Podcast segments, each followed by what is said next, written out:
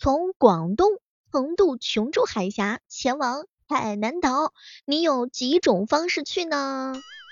据说两个大老爷们儿为了节省四十一块五的船票钱，他们踩着水上自行车六个小时到达了目的地。试问一下正在收听节目的小伙伴们，如果是你的话，能承受得了这个强度吗？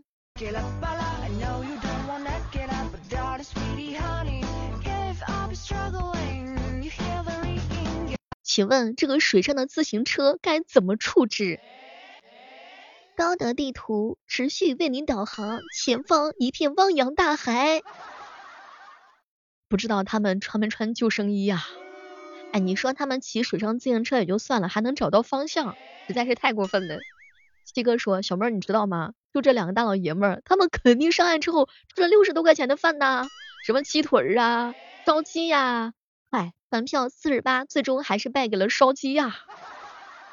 难以想象，万万没想到啊！哎，真的说句实话，像我这种路痴的人，我就非常的好奇，他们是怎么样分清楚方向的？在海上不会漂移方向吗？而且据说这个水上的自行车价格可不真的不便宜哦。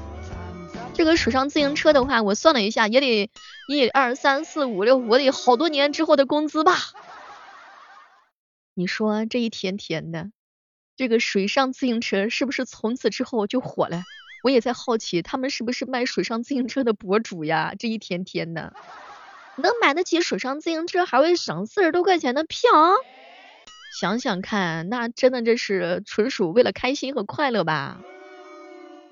求游轮上的人的心理阴影面积，不知道这个自行车哪里头有卖的呀？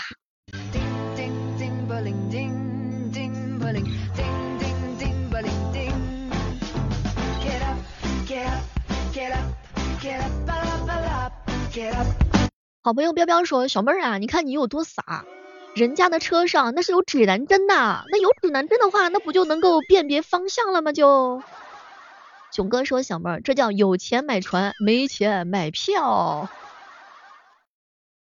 我就想知道，这个水上自行车，这要是车链子一旦给蹬折了该怎么办？突然下暴风雨该如何是好？